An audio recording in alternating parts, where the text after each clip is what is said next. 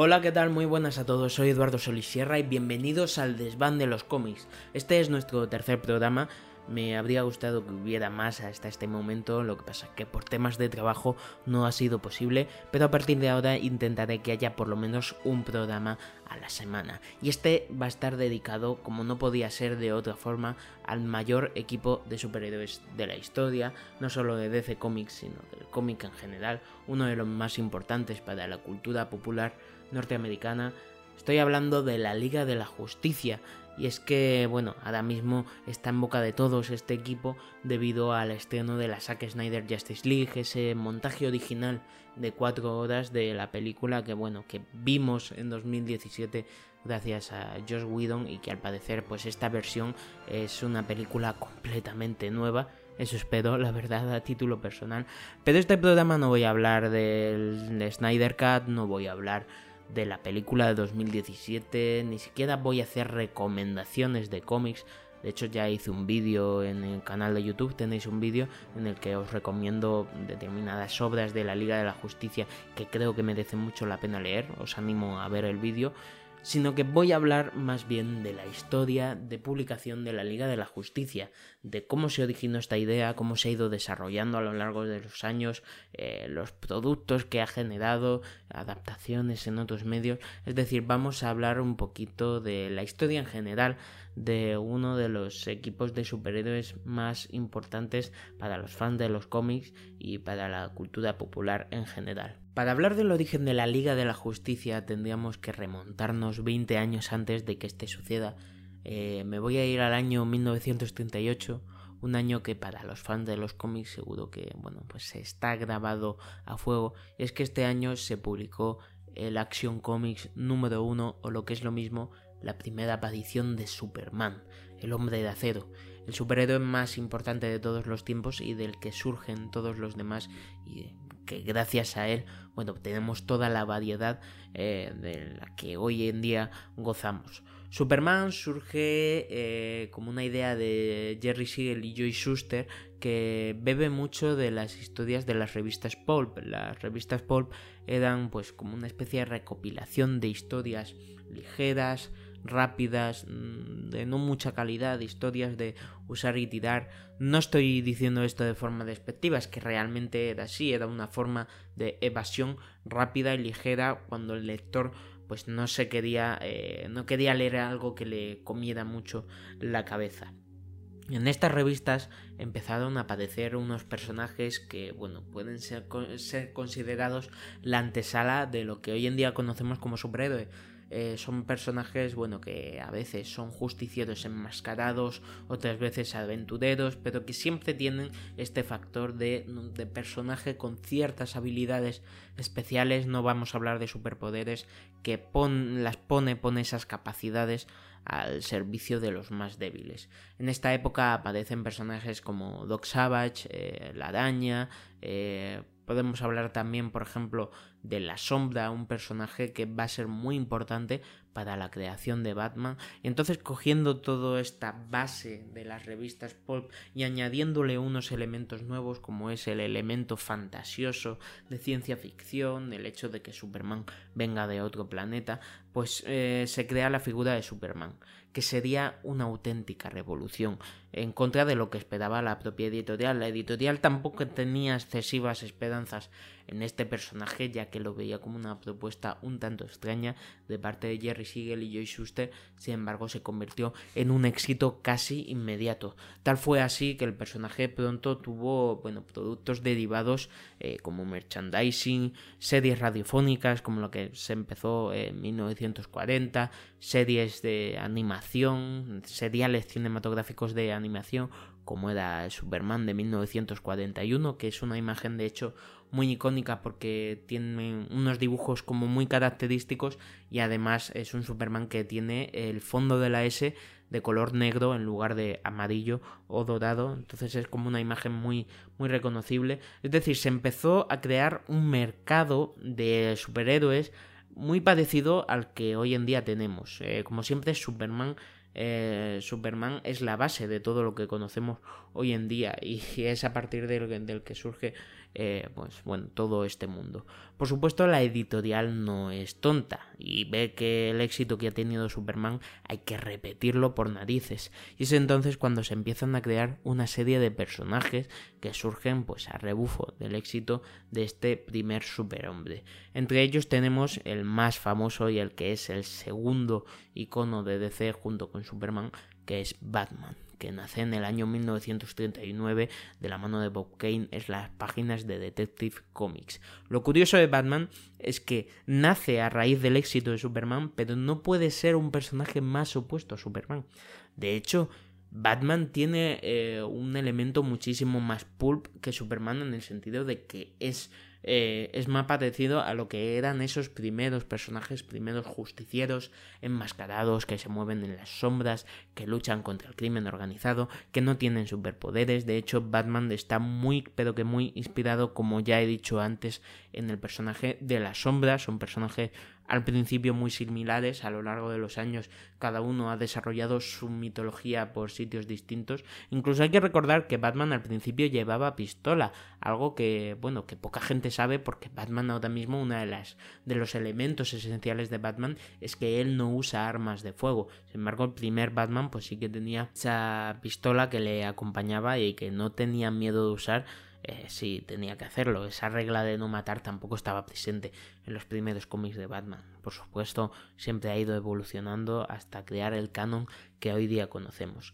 Además de Batman, va surgiendo otros personajes como Wonder Woman. Wonder Woman hay que detenerse especialmente porque Wonder Woman surge de una manera muy distinta a los demás personajes. Wonder Woman no intenta ser una copia o, no intenta imitar el éxito de Superman, sino que nace de un, concepto completamente distinto. Wonder Woman nace de un psicólogo norteamericano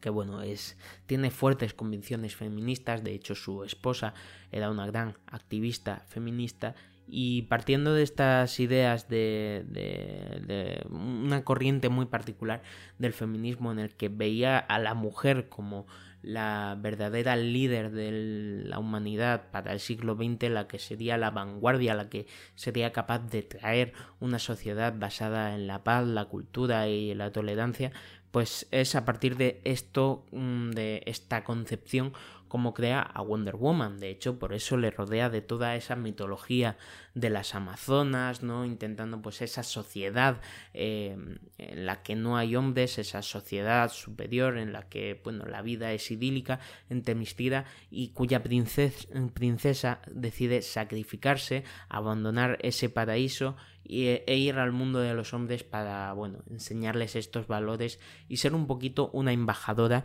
de la paz y la libertad en el mundo contemporáneo. Eh, entonces Wonder Woman al principio no se la puede considerar una superheroína como tal en el sentido estricto que se entendía en ese momento, pero bueno, como todo, pues se fue modificando, se fue desarrollando y sus historias tenían cada vez un carácter más superheroico y de hecho llegó un punto que ese concepto inicial se perdió completamente para pasar a ser simplemente pues otra superheroína eh, más como era Superman, pero eh, era importante recalcar que este personaje nace de un concepto distinto al del resto de superhéroes. Otros personajes que aparecen en esta época, en estos primeros años 40, en esta edad dorada, bueno, pues tenemos a Green Lantern y a Flash, que no eran los personajes que hoy en día conocemos, sino que Green Lantern era Alan Scott y sus poderes no tenían nada que ver con el cuerpo de los Green Lantern ni con esa policía eh, intergaláctica que le otorgaba el poder del anillo, de la fuerza verde, de la voluntad, no. Este personaje, sus poderes tenían un origen mágico, la linterna verde era una especie de artilugio que contenía un poder ancestral que le permitía, bueno, pues hacer todas esas cosas que hace Green Lantern y Flash tampoco era Barry Allen, era Jay Garrick y que tenía una imagen muy reconocible porque iba con una camiseta roja con un rayo, unos pantalones azules, seguramente vaqueros, y un yelmo con alas eh, muy parecido a, bueno, intentando imitar a la imagen canónica y clásica del dios Hermes, el mensajero de los dioses, que siempre se le ha asociado mucho con la velocidad. Estos personajes, junto con otros como el Doctor Destino, Aquaman, que también surge en esta época, eh, el Hombre Halcón, el Átomo, tal, pues tienen éxito, tienen, funcionan bien, eh, pero no tienen el rotundo éxito que tiene Superman. Es decir, lo que consigue Superman o Batman o Wonder Woman un poquito más adelante, no lo consigue eh, ninguno de estos personajes, aunque repito, funcionan bien. Es en este momento cuando surge la idea de crear un grupo que los una a todos y poder presentar estos personajes en un solo cómic intentando pues elevar esta colección al nivel de Superman, ¿no? Diciendo un poquito, bueno, mm, si estos personajes por separado te gustan, ya si los vendemos juntos, esto va a ser la caña. Y es de hecho con esta idea con la que surge el concepto de equipo de superhéroes en el sentido de juntar a personajes exitosos de la editorial en una sola colección. Este fue el germen de la Sociedad de la Justicia de América, que es la antesala de la Liga de la Justicia este grupo, según el canon de los cómics, fue creado por Roosevelt para, eh, bueno, para defender Estados Unidos eh, de las amenazas internas mientras que eh, los hombres estaban luchando en la Segunda Guerra Mundial en Europa. Los componentes de este equipo, pues al principio eran personajes como Green Lantern, Flash, el Hombre Halcón, Átomo, la propia Wonder Woman, el Doctor Medianoche, el Doctor Destino, el Espectro. Eh, sin embargo, Superman y Batman no estaban, porque Superman y Batman tenían mucho éxito por separado, no hacía falta juntarlos con nadie más. ¿Este equipo tiene éxito? Sí, tiene mucho éxito, pero repito, no es el mismo éxito que se esperaba conseguir al nivel de Superman. Y bueno, pues este título, como prácticamente todos los títulos de superhéroes, a excepción de los tres grandes de DC, de lo que es la Trinidad, pues no sobreviviría a los años, a finales de los años 40 porque se juntan varios factores. A la vez que termina la guerra, mm, se junta también la publicación de un libro llamado La seducción del inocente. La seducción del inocente fue un libro escrito por un psicólogo norteamericano en el que acusaba a los cómics de malinfluenciar a la, a la juventud, a la niñez de Estados Unidos eh, y bueno, hacía que en un momento se pudieran convertir en violentos delincuentes ya que los cómics estaban llenos de violencia gráfica, del mal lenguaje, incluso acusaba, por ejemplo, a Batman y Robin de promover valores de la vida homosexual, mm, algo que para la época, para un país mm, tan conservador como era Estados Unidos en ese momento, pues, pues no era bien visto, ¿no? Entonces, eh, junto con la publicación de este libro, también se junta otro factor esencial para entender el declive de los superhéroes. Y es que el fin de la guerra supuso eh, que, bueno, un mundo nuevo en el que ya los enemigos habían sido derrotados y el mundo había perdido su inocencia, si es que alguna vez la tuvo. Nos encontramos con una Europa devastada, cuyas fronteras han sido completamente eh, borradas y reestructuradas, a excepción de algunos países, como era el caso de España, eh, en el que habían muerto millones de personas y en el que de repente los que parecían aliados que luchaban al unísono contra un enemigo común que representaba todos los males de la humanidad, como era Hitler, como era el imperio japonés o como eran los fascistas italianos, pues ya estas líneas de buenos y malos, de aliados y enemigos, se habían vuelto a desdibujar. De repente teníamos a la Unión Soviética y a Estados Unidos que eran dos potencias que habían luchado juntas en la guerra y que ahora estaban iniciando otra guerra silenciosa, la famosa Guerra Fría, en el que intentaban un poquito competir por ver cuál modelo, cuál estilo de vida eh, era el, más exitoso, el de las sociedades capitalistas occidentales o socialdemócratas o el de las, bueno, pues el bloque comunista, socialista de, de toda la zona de Europa del Este. Es decir, tenemos un nuevo panorama geopolítico en el que no hay realmente buenos y malos, aliados y enemigos, sino que es un constante cambio de paradigma que hace que la, la, sociedad ya no vea el mundo con ojos tan inocentes. La sociedad ya sabe que eso de aliados y enemigos, buenos y malos, ya no existe nunca más, ya se ha terminado eso. Entonces los cómics de superhéroes se quedan un poquito desfasados respecto a esto. Los héroes ya no tienen enemigos a los que combatir. Y además los héroes ya no son una figura que represente realmente los valores que en ese momento la humanidad tenía, porque se ha demostrado que los héroes no existen o que los héroes no son tan blancos como se pensaba, sino que los héroes son grises y los villanos también. Es en este paradigma en el que, bueno, pues hay un gran descenso de la demanda de superhéroes. Eh, entonces todas las colecciones eh, importantes, a excepción de eh, Superman, Batman y Wonder Woman, pues caen en el olvido completamente durante unos años. Afortunadamente en el año 1956 hay por parte de las editoriales un intento de resurgir este subgénero dándole un lavado de cara y adaptándole a los nuevos tiempos.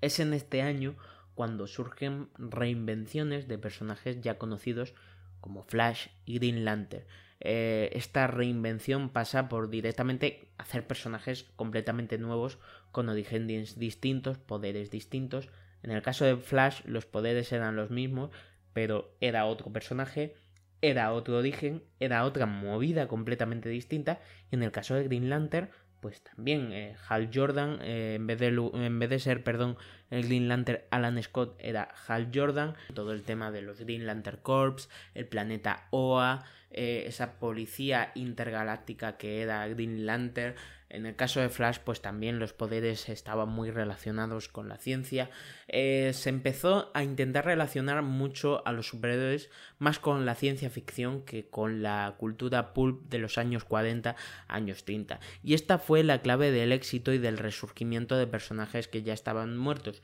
Incluso personajes como Batman, que estaban muy anclados a la realidad terrenal, pues Batman siempre, eh, Batman dependía de gángster, de criminales eh, disfrazados, pero eh, criminales al fin y al cabo, y de repente sus historias también empezaban a contar temas de otros planetas, alienígenas, robots malvados, es decir, que incluso personajes tan terrenales como Batman se venían adaptando a esta nueva forma de consumo de entretenimiento de Estados Unidos que era, eh, bueno, pues el, un poco la ilusión por lo novedoso. Estamos en una época en la que lo que se busca es la vanguardia tecnológica, la vanguardia científica. Tanto Estados Unidos como la Unión Soviética tienen puestos las miradas en el espacio. Es allí a donde se quiere ir. Y la gente sueña con, con lo que le separará el futuro. La gente eh, sabe que el siglo XX eh, pues será una época llena de maravillas a nivel tecnológico, a nivel científico, y es por eso por lo que la ciencia ficción tiene tanto éxito a partir de los años 50. Entonces, lo que hizo la editorial muy bien fue adaptar a los superhéroes a este nuevo eh, paradigma en el que la ciencia ficción era el género de entretenimiento favorito. Entonces, los superhéroes se reconvirtieron a toda esta corriente. Otros héroes que también tuvieron reinicios, aunque fueron un poquito más suaves y no tan drásticos, pues por ejemplo el hombre halcón, el propio Aquaman también tuvo ahí un poquito medio reinicio, eh, el átomo, eh, surgen personajes como por ejemplo el detective marciano, que de hecho lo dije en el detective marciano, tal como se plantea de forma original, valga la redundancia, pues es eh, simplemente que un científico de la Tierra pues crea una máquina capaz de transportar al ser humano a Marte y hace una prueba y transporta a John Jones, el marciano, a la Tierra. El científico muere, la máquina pues se avería, tal, entonces John no puede volver a su planeta y se queda entre los humanos disfrazado, eh, intentando usar sus habilidades para convertir a este planeta en un mundo mejor. Es decir, los superhéroes ahora beben mucho más, están mucho más influenciados por la realidad de la Guerra Fría en la que se buscaba competir por, por, bueno pues ese avance científico y por ser siempre los primeros en todos, lo que además en los años 60 sería conocido como la carrera espacial. Habiendo ya puesto en contexto todo el origen de estos personajes, dónde se encuentran ahora mismo los personajes tanto clásicos como otros no tan clásicos,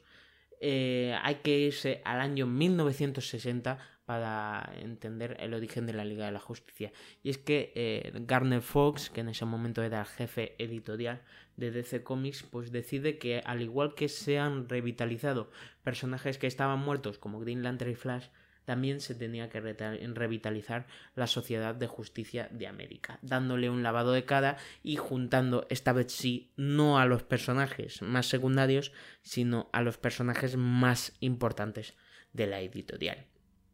Es con esta idea como surge la Liga de la Justicia de América, un número de, de Brave and the Bold, el número 28, si no me equivoco, en la que, bueno, tenemos a la formación original, Flash, Aquaman, Wonder Woman, Detective Marciano, Green Lantern y Superman, que y Batman, perdón, también, que deben enfrentarse a Starro, el Conquistador, un enemigo del espacio exterior. La historia pues, no tiene mucho misterio, es muy sencilla y este cómic se convierte en un éxito rotundo y pues no, no, pasaría mucho tiempo para que se diera visto bueno a la serie regular de la Liga de la Justicia de América. En este caso hay que aclarar una cosa que es muy curiosa y es que aunque Batman y Superman estuvieron en el primer número y bueno, eran fueron miembros fundadores, no eran miembros muy activos del grupo. De hecho, es como que al final de la serie Batman y Superman decían como, bueno, sí, nosotros os ayudamos cuando sea, pero tampoco, tampoco nos deis mucho la turra que tenemos nuestra movida y no, no, nos interesa tanto. Entonces realmente lo que sería el núcleo fuerte de la Liga de la Justicia sería pues Linterna Verde, Flash, Aquaman, Wonder Woman y el Detective Marciano. Batman y Superman serían más ocasionales. Esto se explicaba porque estos personajes pues tenían un rotundo éxito eh, de forma ininterrumpida desde su propia creación y de Batman había un montón de series, de Superman había otras tantas series, los personajes estaban en un montón de sitios, entonces tampoco era cuestión de, de, de sobreexplotarlos de esta manera porque podría crear sobre todo conflictos de continuidad que no los evitaron porque años después se tendrían que inventar lo del multiverso y tal, bueno, que hablaremos un poquito más adelante. A los pocos números eh, ya la Liga de la Justicia empieza lo que es su dinámica habitual de tener nuevos miembros, cambiar de miembros, que se salgan, un poquito sucedió lo mismo también con los Vengadores, de hecho los fans de Marvel pues les va a sonar mucho esto porque también pasaba eh, con, el, con el grupo predilecto de la distinguida competencia de la Casa de las Ideas. Eh, en este caso, por ejemplo, en el número 4, si no recuerdo mal, se une Green Arrow, un personaje que también era de estos personajes que estaban en el olvido y que, bueno, gracias a la Liga de la Justicia tuvo una segunda vida y a día de hoy goza de mucha popularidad, habiendo creado, de hecho, un universo televisivo basado en su serie de televisión, cosa que era impensable hace no mucho tiempo. Durante estos números, pues la Liga de la Justicia se va enfrentando a villanos de distinta índole, ya digo, muy relacionados con el tema del espacio exterior, eh, de los científicos locos que crean artilugios eh, pues también muy locos. También tenemos eh, la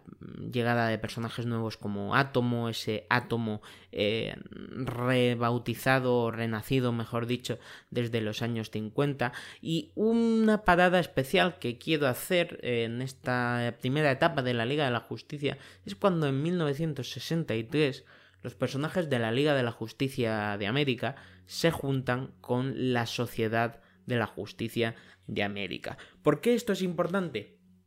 Porque supone el nacimiento de la idea de multiverso tal y como lo conocemos ahora. Eh, DC Comics se había dado cuenta de que, bueno, pues tenían ciertos problemas para explicar la continuidad tanto de la Sociedad de la Justicia como de la Liga de la Justicia, ya que, bueno, pues eran mismos personajes pero distintos a la vez, pero mm, unos estaban en un grupo, otros también estaban en un grupo, de hecho Wonder Woman era la única que había estado en los dos grupos, era un poquito extraño. Eh, para los lectores. Entonces decidieron explicar que había eh, personajes, eh, bueno, que existían tan en un universo y había otros personajes que existían en otro universo porque en DC había muchísimas tierras paralelas y cada una tenía su propia continuidad. Esto se había establecido realmente en los cómics de Flash, cuando se juntan por primera vez el Flash de la Edad de Plata con el Flash original Jay Garrick de la Edad de Oro, y bueno, se vuelve a reafirmar en esta historia de la Liga de la Justicia con la Sociedad de la Justicia de América, quedando solucionado de esa forma el tema de la continuidad y dándole al lector de DC la posibilidad de disfrutar no ya de un universo DC, sino de un multiverso con infinitas posibilidades y con distintas continuidades y que diferentes historias que sucedían en una misma publicación no tuvieran problemas de continuidad. La verdad es que era un poquito una cerdada esto, porque muchas veces lo que hacía es que a los autores les diera igual la continuidad, se la cargaran cuando quisieran y era como una excusa vaga para poder decir, no, pero esto sucedió en nuestra tierra y esto no. Entonces, eh, como que gracias a estas excusas no se tenían que pensar mucho las cosas antes de hacerlas. Pero bueno, la Liga de la Justicia continuó añadiendo miembros, también se unió el nuevo hombre halcón, visitante del planeta Tanagar. Em, es decir, se fueron uniendo diferentes miembros a la Liga de la Justicia hasta los años 60. Se mantuvo más o menos estable la formación, pero en, el año, en los años 70, en la década de los 70, empieza a haber más cambios en la formación de la liga. Eh, se les unen otros personajes como Zatanna, eh, el hombre elástico, se les unen también personajes como Firestorm. Eh, la liga se hace, se convierte en un grupo mucho más grande y además, bueno, aparece por primera vez eh, la Atalaya es esa gran estación espacial en la que la Liga de Justicia eh, planta su base de operaciones eh, después de abandonar el salón, el famoso Salón de la Justicia, que de hecho se, se convertiría perdón, en un elemento icónico de la mitología de este grupo. Pero sin duda el acontecimiento más importante para la Liga de la Justicia después de su creación eh, vendría en el año 1973, cuando tenemos la primera adaptación televisiva del equipo. Eh, no de los personajes, porque sus personajes, como ya he dicho, aparecieron en un montón de series de dibujos animados desde los años 40, de Superman, de Batman, había una serie de Flash también, había incluso una serie de Aquaman, de Átomo, del Hombre Halcón, es decir, había un montón de series de televisión. Pero la primera vez que todos estos personajes se juntaban como la Liga de la Justicia en una serie de animación fue en una serie muy importante para la cultura popular norteamericana. Eh, fue, eh, bueno, simplemente titulada como Los Super Amigos, un nombre pues bastante hortera para nosotros, pero que, a ver, era una serie destinada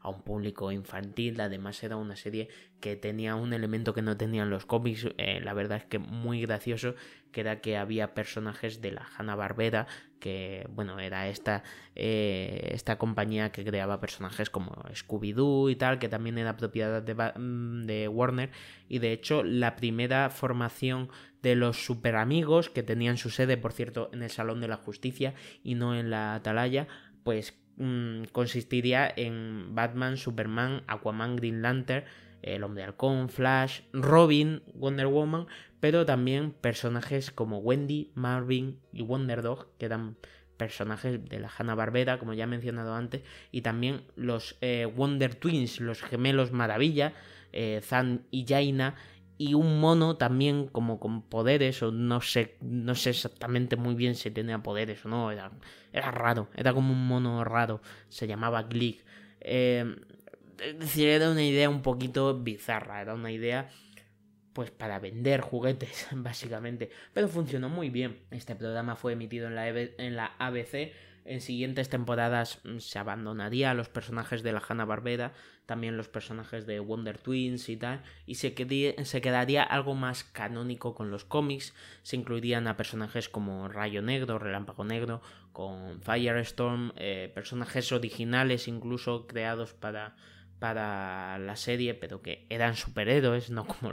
los anteriores que había mencionado. Eh, es una serie que es muy importante. Para, a día de hoy no ha envejecido bien. La serie pues no, no es agradable de ver para nosotros, ni estéticamente, ni narrativamente. Eran tramas muy infantiles, los diálogos eran pues muy naif todo y ahora mismo no seríamos capaces de tragarnos esa serie, pero hay que entenderla en su contexto y en su contexto fue muy importante para lanzar a la popularidad a todos los personajes porque si bien Batman y Superman y Wonder Woman pues eran más conocidos para la gente de a pie, la gente que no leía cómics, había otros personajes que no. Sin embargo, gracias a esta serie, pues la Liga de la Justicia era un título que la gente que no leía cómics podía conocer al igual que se conocen personajes como Superman, Batman que son que trascienden más allá de las viñetas, ¿no? Por eso eh, hay que destacar esta serie. Durante estos años, pues la Liga de la Justicia seguiría sin muchos cambios importantes, más allá de los cambios de formación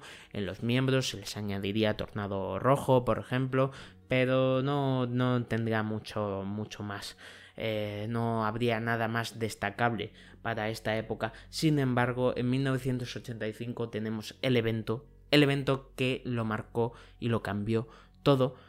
no para la Liga de la Justicia, sino para DC en general, que era Crisis en Tierras Infinitas, una saga en la que DC pues intentaba eh, arreglar un poquito la continuidad que era un desastre de DC. Como ya os he mencionado, el tema del multiverso sirvió un poquito como excusa para intentar arreglar el desaguisado que era, bueno, para los lectores que intentaran seguir un poquito la continuidad sin que les diera mucho dolor de cabeza, ya que incluso dentro de las mismas tierras de la, de la del mismo universo había problemas de continuidad, había y había muchas veces que el público no sabía qué personajes estaban en un universo, qué personajes estaban en otro. Era un poco lío. La gente ya no sabía, se, se perdía mucho, no sabía eh, cómo seguir el tema. Entonces se les ocurrió hacer Crisis en Tierras Infinitas para hacer un, lavado de cara, hacer un borrón y cuenta nueva y reiniciar todo el universo DC. En esta saga lo que sucede es que, eh, bueno, básicamente vemos un conflicto entre dos personajes, dos entidades grandes que son Monitor y Antimonitor. Antimonitor es un ser que, bueno, maneja todo el tema de la materia, oscura, materia oscura y lo que hace es eh, como irse comiendo a, las tierras eh, paralelas y tal, va viajando por distintos universos. Eh, expandiéndose y destruyéndolos a su paso. Entonces, en esta saga super épica que os recomiendo muchísimo, eh, lo que sucede es que los personajes de DC, tanto de unas tierras, como de otras,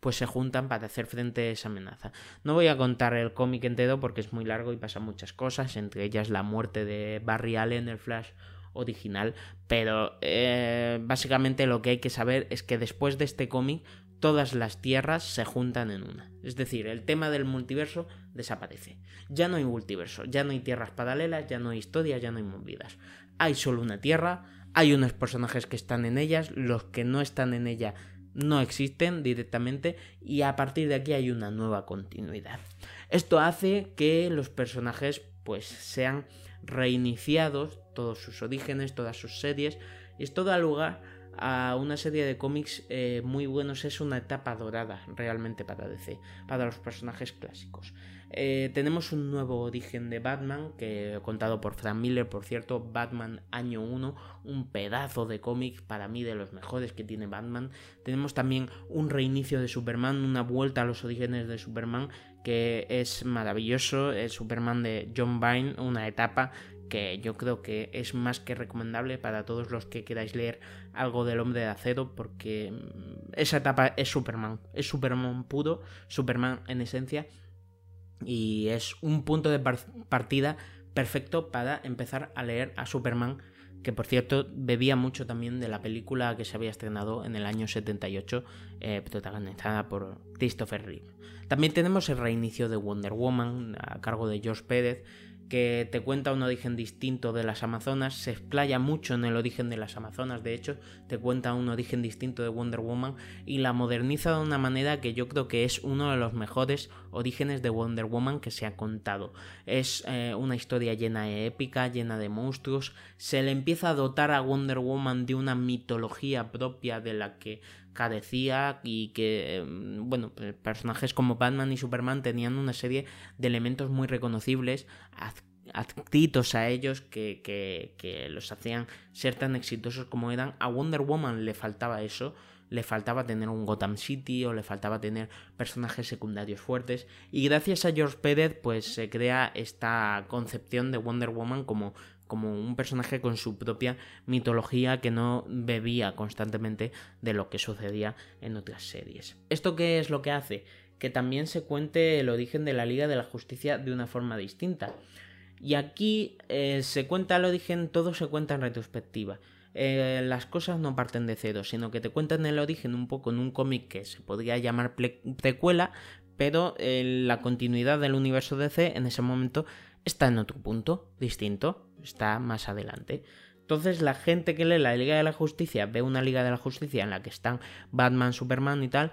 Sin embargo, cuando cuentan el origen de la, Liga de la Justicia dentro de esta nueva continuidad post-crisis, eh, hacen algo muy curioso que yo la verdad es que no entiendo todavía. Además que los cómics que cuentan ese origen tampoco me parecen... Me parece que es eh, de lo peor que he podido leer de DC, sinceramente. El origen nuevo de la Liga de la Justicia te fulminan a Batman, Superman y Wonder Woman. A Wonder Woman la sustituyen por Canario Negro y básicamente te cuentan una historia de origen en la que están Detective Marciano, Flash, Linterna Verde, Aquaman, Green Arrow, por ahí. Bueno, Green Arrow se une un poco después, pero Green Arrow está como ahí medio metido y Canario Negro. Es eh, el problema no es la formación de la liga, porque tú puedes tener una buena liga de la justicia sin Superman, Batman y Wonder Woman. El problema es que también tienes que contar algo muy interesante, que me parece a mí que en esa etapa no se cuenta. La verdad, son historias pues que no os recomiendo que os leáis en esta etapa. Pero es importante entenderla también porque luego en números posteriores, tanto Superman como Wonder Woman como Batman se unen al equipo, pero en 1987 hay un cambio de paradigma en la Liga de la Justicia. Eh, básicamente se crea una nueva Liga de la Justicia después de la separación de, de esta liga eh, en la que, bueno, bueno, una separación que realmente lo que sucede es que muchos de los miembros eh, se van, se van Superman, se van Wonder Woman, tal, se van un montón de personajes hasta quedar prácticamente de los originales, los únicos que quedan son Detective Marciano y Aquaman. Y Aquaman, de hecho, también duraría poco. Y es aquí cuando surge la Liga de la Justicia de Detroit, que es mm, básicamente pues la liga se mueve a Detroit pone su base allí y empiezan a unirse nuevos personajes como Linterna Verde de Guy Gardner, eh, se unen personajes eh, un poquito bastante más de segunda, una Canario Negro extraña, está por ahí también Mister Milagro de los Nuevos Dioses, eh, se forma un, equipo un poco extraño. La evolución de esta Liga de la Justicia luego desemboca en la Liga de la Justicia Internacional, que es otra serie que sería básicamente el canon de la Liga de la Justicia desde el 87 hasta prácticamente el 97, más o menos. Y es una Liga de la Justicia con una formación eh, muy aleatoria, ya os digo, de los originales lo únicos que están son eh, Aquaman a veces, el detective marciano, posteriormente se les une Batman, pero tampoco te creas que mucho, se crean subdelegaciones de la Liga de la Justicia en distintos continentes, pues hay la Liga de la Justicia de Europa, aparecen personajes mm, creados para precisamente directamente para esta etapa y que son personajes completamente grises, sin ningún tipo de carisma, como son fuego y hielo. Eh, es decir, es una etapa bastante plana. Bastante plana y que además se le añade que la Liga de la Justicia en esa época se supone, según lo que cuenta el canon, que está financiada por Maxwell Lord, sí, el villano de Wonder Woman 1984, que bueno, tiene como un plan secreto para esta Liga de la Justicia, pero que no va a ningún sitio. Esta etapa no va a ningún sitio. De hecho, yo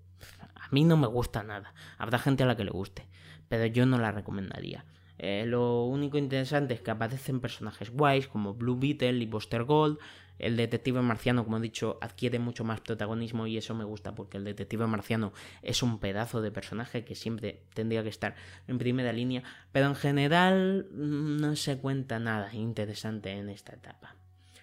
Eh, de hecho, lo siguiente que, bueno, que marca la historia de la Liga de la Justicia es la muerte de Superman en el año 92. La Liga de la Justicia de esa época tiene una aparición y marca la Liga de la Justicia porque la muerte de Superman afecta a todo el universo DC. Aunque Superman en ese momento ya no estaba en la Liga de la Justicia, eh, pero, pero bueno, mm, su muerte eh, cambia, agita los cimientos de la, de la propia DC Comics y esto también afecta a la propia serie que, bueno, ya no contaba con la presencia de casi ningún miembro de la liga original.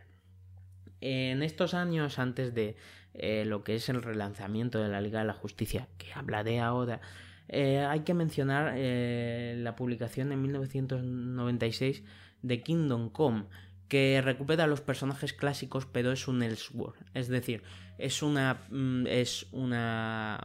una saga que está ambientada en un futuro, luego se explicó que era otro universo, es decir, que el multiverso se lo habían cargado 10 eh, años antes, sin embargo aquí ya lo vuelven a meter porque DC siempre tiende al multiverso. Y es una saga de cómics que sí que os recomiendo muchísimo, en la que los héroes clásicos en un futuro en el que ya están todos retirados, están todos viejos, os tienen que volver a las andadas para proteger al mundo de un planeta poblado de superhumanos que son los hijos y nietos de supervillanos y héroes de, de su época, que como ya han nacido con los superpoderes no tienen ningún tipo de responsabilidad sobre ellos, no han tenido que aprender a manejarlos y bueno, pues eh, sus peleas crean un caos impresionante. Y eso hace que personajes como Superman, como Batman, como Green Lantern pues tengan que volver a la acción. Pero bueno, ya os digo, este cómic es una especie de oasis en toda esa etapa de finales de los 80,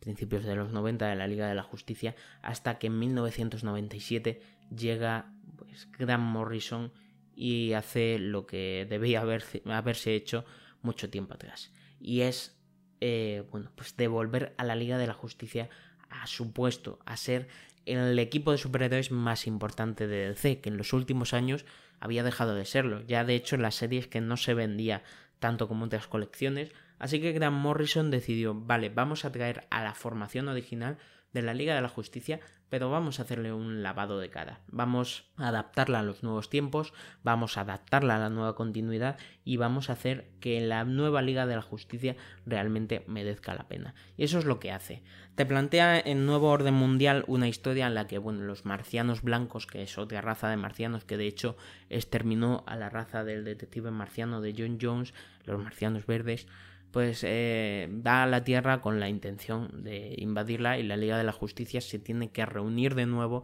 para pararlo. La Liga de la Justicia buena, la original. Esta nueva Liga de la Justicia está formada por un Superman post-mortem, tenemos a un Flash que ya no es Barry Allen, que es Wally West, es decir, es el mismo personaje o la misma, mejor dicho, la misma identidad secreta, pero otro personaje distinto. Tenemos eh, un Green Lantern que no es ni Hal Jordan ni John Stewart, es eh, eh, Kyle Renner, otro Green Lantern distinto, otro portador del anillo. Tenemos un Aquaman que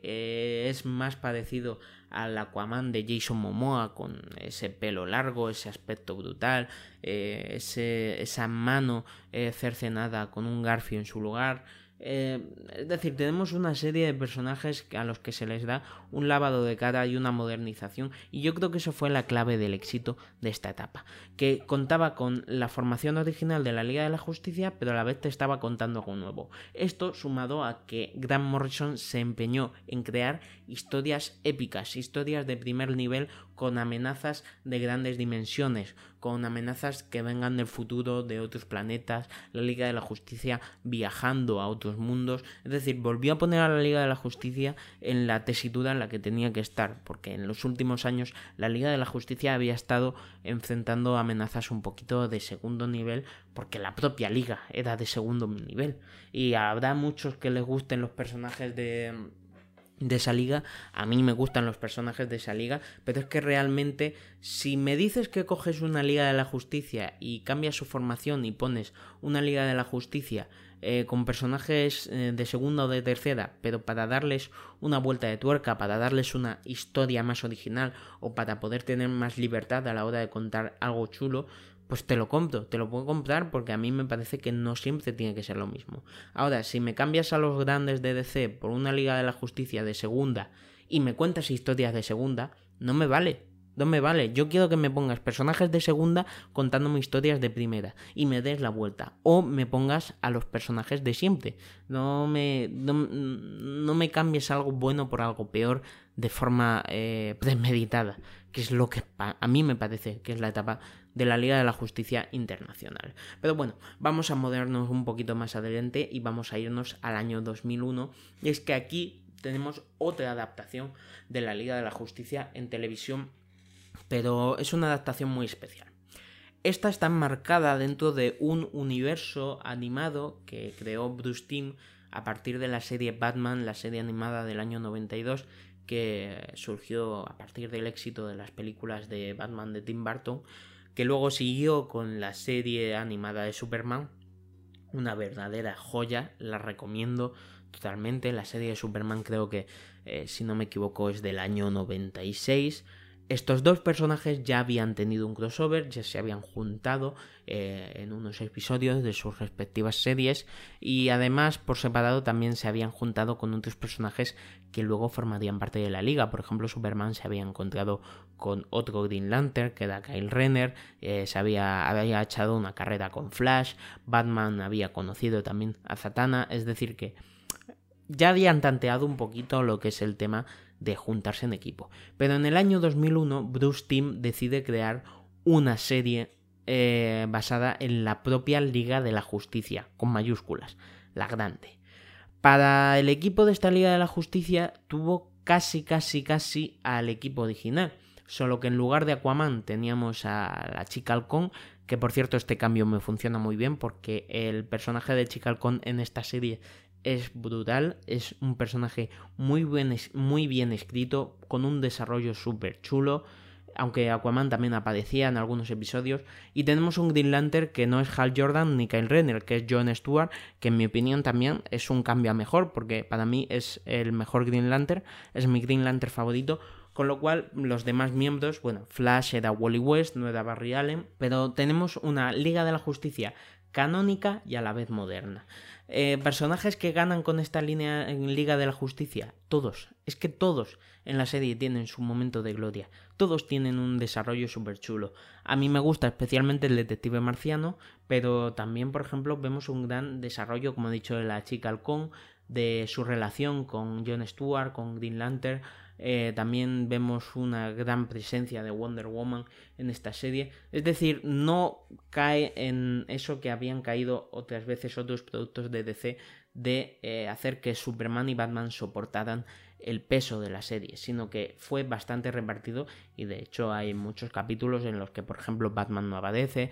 o no aparece Superman. Es decir, la serie va jugando un poco con los cambios en la alineación para darles su momento de gloria. La serie tendría una continuación que es Liga de la Justicia Ilimitada en la que además de estos primeros siete personajes pues también encontraríamos un gran panteón de superhéroes en una Liga de la Justicia que era más una organización que un equipo. Teníamos personajes recurrentes como Green Arrow, Supergirl, eh, Question, en esta serie Question mola muchísimo, eh, La Cazadora, Steel, es decir, había un montón de, de personajes ahí metidos, Capitán Átomo también. Es una serie que realmente recomiendo ver. Yo creo que es imprescindible. Pero bueno, vamos a seguir y lo siguiente que hay que destacar de la Liga de la Justicia ya en esta primera década de los 2000 es Crisis de Identidad, publicada en el año 2004. Esta también la recomendé en mi, mi vídeo de recomendaciones de cómics de, de la Liga de la Justicia porque creo que sinceramente es uno de los mejores, si no el mejor que se ha contado en la Liga de la Justicia. En esta historia tenemos, eh, tenemos algo eh, completamente distinto a lo que ya se haya contado. Se huye de los supervillanos, se huye de los conquistadores espaciales, de los sedes de otras dimensiones. Te cuenta una historia íntima y personal. Te cuenta una historia que va sobre las relaciones personales de estos superhéroes, como el hecho de hacer lo que hacen, de ser quienes son, afecta a sus seres queridos, a sus relaciones interpersonales, cómo los afecta a ellos a nivel emocional. Eh, una historia de traición es desgarradora y es muy adulta, es una historia muy adulta, la verdad. No estoy hablando de que sea violenta ni tenga sangre, no, es adulta de verdad. Es adulta porque cuenta con mucha madurez un tema muy verosímil, utilizando a superhéroes para ello. Y a mí me parece una historia maravillosa también por lo que supone para el universo DC. Después de esta serie en la que los lazos de confianza de la Liga de la Justicia pues se ven rotos, pues hay otro cambio en la formación, hay muchos miembros del equipo eh, que se van, pero bueno, esta formación se mantiene, o sea, esta situación se mantiene más o menos hasta el año 2006-2007, cuando la liga, pues los miembros que se habían ido deciden volver a la liga después de, de la saga Crisis Infinita y tenemos una Liga de la Justicia más grande que nunca, porque tiene un montón de miembros. No los puedo enumerar porque son muchísimos. Pero esta etapa, la de 2006-2007, eh, tiene además sagas muy buenas, por ejemplo, una saga en la que se juntan con la Sociedad de la Justicia de América de Geoff Jones, otra pedazo de saga con la Legión de Superhéroes. Es decir, esta etapa no es muy recordada, pero creo que, tiene mucho jugo, tiene mucho jugo toda esta, todo lo que es la Liga de la Justicia en principios de los 2000 tiene mucho jugo. De hecho, otra saga de más o menos este año, el año 2007-2008, es la saga Cry for Justice, en, las que, en la que, bueno, después de todo el revuelo de la de la crisis de identidad, pues como he dicho, la Liga de la Justicia se ve fragmentada, se ve partida y Hal Jordan decide crear un nuevo equipo de Liga de la Justicia que es una formación bastante chula, porque es él, es también un Godila que no me acuerdo de su nombre, pero es como una especie de Godila, eh, Godila súper inteligente, con poderes y tal, no es Grodd, es eh, del mismo universo que Godila Grodd, pero no es Grodd. También tenemos Superman, Átomo, eh, tenemos Batwoman. Es una información un poquito más bizarra, más peculiar, pero está muy bien, está muy bien esa saga. Esa saga sí que la, sí que la recomiendo. Y bueno, ya lo siguiente que creo que hay que contar de la Liga de la Justicia a partir de aquí es, eh, bueno, pues el reinicio de nuevo del universo DC en el año 2011 tras la saga Flashpoint. La saga Flashpoint es una saga muy importante en la que el personaje de Flash pues viajando atrás en el tiempo para salvar a su madre, pues hace un estropicio en la continuidad, en la realidad, crea un universo nuevo, tal. En definitiva, se carga toda la continuidad. No voy a explicar la saga Flashpoint porque a lo mejor hago un vídeo de él y además quiero que os lo, lo leáis. Pero básicamente la continuidad del universo DC se vuelve a reiniciar de cero y es en 2011 cuando surgen los nuevos 52, en las que por cierto tenemos eh, un relanzamiento de la Liga de la Justicia por todo lo alto. Eh, el relanzamiento de la Liga de la Justicia me gusta porque es eh, toda la, etapa de orígenes secretos que luego se llamó, que es básicamente, en esencia es la trama de la Zack Snyder Justice League, mucho más simple la del cómic que la de la película, pero es la Liga de la Justicia uniéndose contra la invasión de Darkseid. es un cómic que, bueno,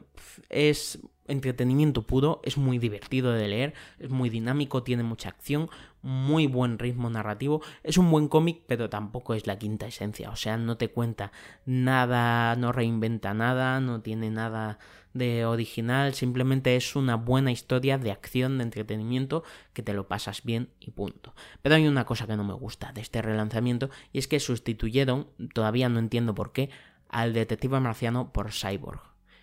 Y no lo entiendo. No lo entiendo porque...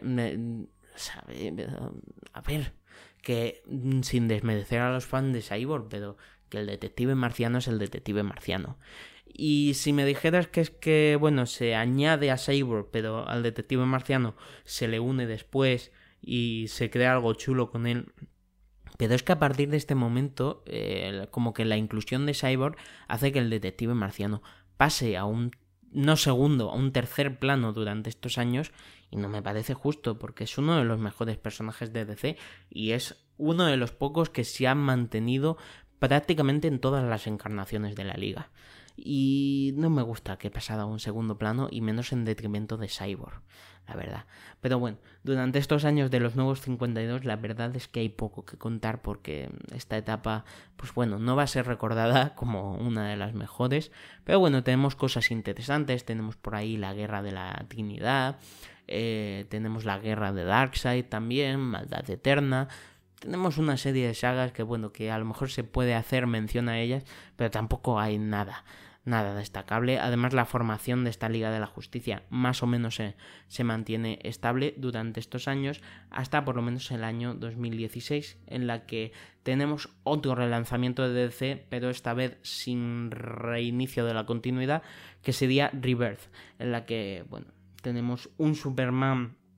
que sustituye al Superman de los nuevos 52 por un Superman del universo anterior de DC que te cuentan que había conseguido sobrevivir al reinicio de este universo y ahora se encontraba en nuestro mundo, ya que el Superman de los nuevos 52 pues a nadie le gustaba porque era medio imbécil, la verdad las cosas como son.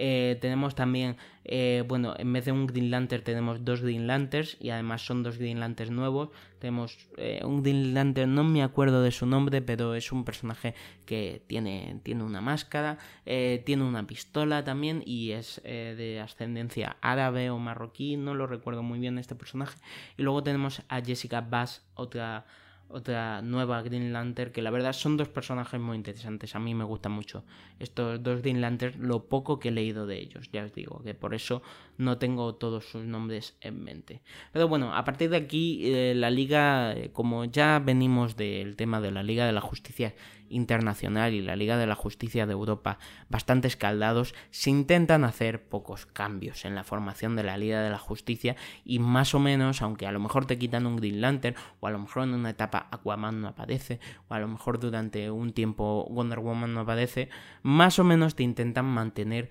eh, a varios personajes de la formación original de los grandes para que la cosa no decaiga. Una de las últimas cosas que han hecho muy interesantes en DC, que la verdad es que no he tenido oportunidad de leerlo y tengo muchas ganas, es eh, hacer que cambiar a la o sea, volver a cambiar la formación de la liga y adaptarla a la formación de la Liga de la Justicia de la serie animada, que eso es súper guay.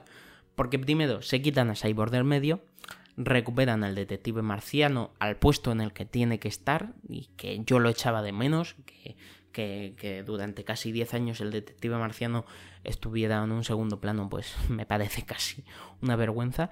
Eh, y también te recuperan a la chica halcón. La chica halcón ocupa su lugar en la liga y a Green Lantern de los que Green Lantern que estaban en ese momento que ya os he mencionado pues los cambian por John Stewart y además eh, me han comentado que las primeras historias que cuentan de esta Liga de la Justicia están muy bien también tienen mucho que ver con los eventos sucedidos en la saga Metal y Dark Metal, que no he podido leerme tampoco, pero en definitiva, que la Liga de la Justicia parece ser que a partir de ahora goza de nueva salud. También habría que mencionar un poquito de la Liga de la Justicia en cine, y es que parte de este intento de relanzar la Liga de la Justicia viene precisamente por los intentos de Warner desde el año 2013 con el lanzamiento de Man of Steel de construir su propio universo cinematográfico de DC. Y es que sabemos que, bueno, es una Liga de la Justicia en el cine, es un proyecto que ha sido fallido eh, y, bueno, es por eso por lo que no ha salido, pero tenemos Batman vs. Superman en la que, eh, bueno, los ejes troncales de la película evidentemente son Batman y Superman, pero también tenemos una aparición de Wonder Woman, de hecho por primera vez en la historia del cine no solo se juntan Batman y Superman, sino que se junta la Trinidad completa, también tenemos vistazos en esa película al preámbulo de la Liga de la Justicia, con una aparición de Flash, de Cyborg, de, de, Aquaman. Y luego en el año 2017 tenemos la Liga de la Justicia, pero no la película que tendría que haber sido, sino una,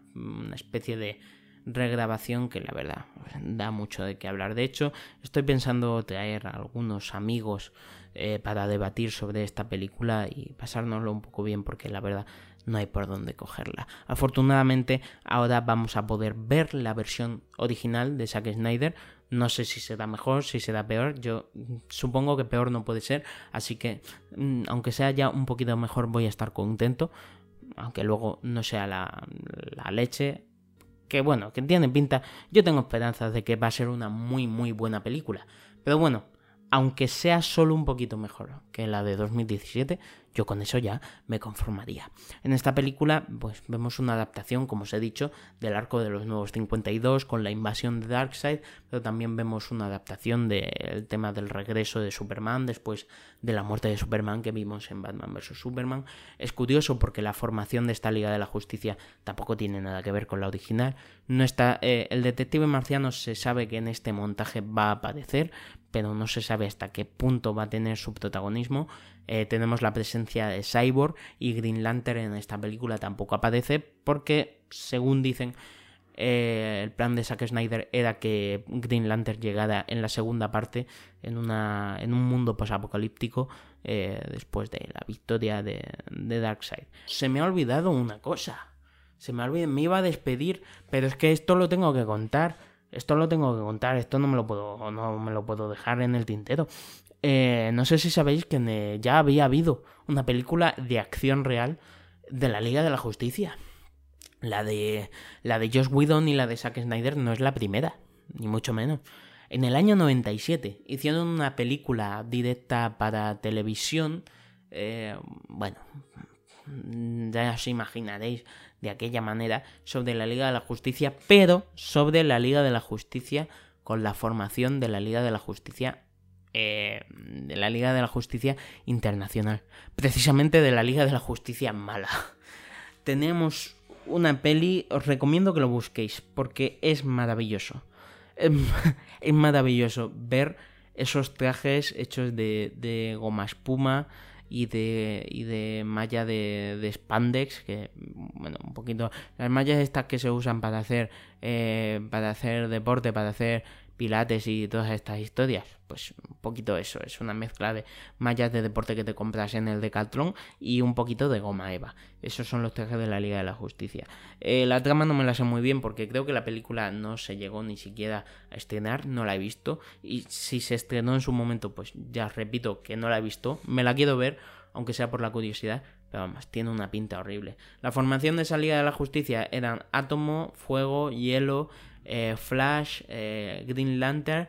y creo que también estaba el detective, sí, el detective marciano estaba, pero no como un miembro activo. Estaba, por lo que he visto, estaba como una especie de consejero sabio, como si fuera una especie de, no sé, pero era un. Era como un detective marciano que estaba con el culo pegado a una silla, así como rajando de rato según aparecían. Oye, detective marciano, no sé qué, que danos un consejo. Y el tío, sí, porque vosotros sois héroes, porque. Como dándoles la turra, sentado. Esa, ese era el papel del detective marciano. Y, y bueno, la peli tiene una pinta horrible, pero